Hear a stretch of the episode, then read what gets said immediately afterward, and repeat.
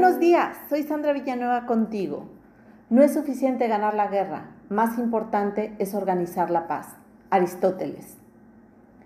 Hoy quiero recrear para ti un cuento. El cuadro. Érase un rey, al cual un día se le ocurrió ofrecer un gran premio a aquel artista que le lograra recrear en un cuadro la paz perfecta. Muchos fueron los artistas que intentaron dibujarla. Se llegó el gran día en que todos aquellos que quisieron mostrar sus obras de arte en palacio podían hacerlo. El rey, muy contento por la respuesta y la participación de su pueblo, observó y admiró cada obra detenidamente. Dos fueron las obras que realmente le gustaron y le transmitieron lo que para él representaba la paz. Ahora debía elegir entre estas dos. La primera pintura era la representación de un lago en calma. Era el espejo perfecto. En él se reflejaban las plácidas montañas que lo rodeaban. Sobre las montañas se podía observar un cielo azul muy intenso. Ver este cuadro transmitía sosiego. Era claro por qué fue seleccionado por el rey. La segunda obra. También se podía ver un lago rodeado de montañas.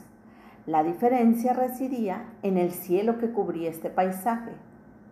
En lugar de un cielo azul, en este cuadro, el cielo se veía furioso y tal furia estaba representada por una gran tormenta con su lluvia, rayos y truenos. Se veía una pequeña cascada que caía montaña abajo y parecía perturbar la calma del lago. Este cuadro no parecía representar la paz, pero había algo en él que al rey le llamaba mucho la atención. Al observar la obra detenidamente, se veía detrás de la cascada un frágil árbol que estaba creciendo en una grieta de la roca de la montaña y entre sus ramas los pájaros habían construido un nido.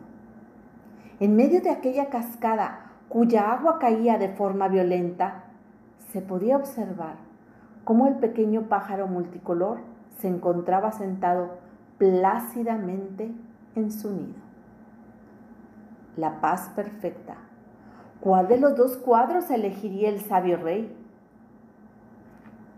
El rey explicó al pueblo lo que había observado en cada cuadro, seleccionando el segundo por el siguiente motivo. Paz no es la representación de encontrarse en un lugar tranquilo y sin ruidos ni problemas, sin tener que luchar o sin tener que sufrir. La paz perfecta significa que a pesar de estar envuelto en el caos, en el dolor, permanezcamos calmados en lo más profundo de nuestro corazón y este segundo cuadro es una fiel representación de esto. De mi alma a tu alma te deseo paz. Un gran abrazo. Bendecido día. Sandra Villanueva. Yo estoy en paz.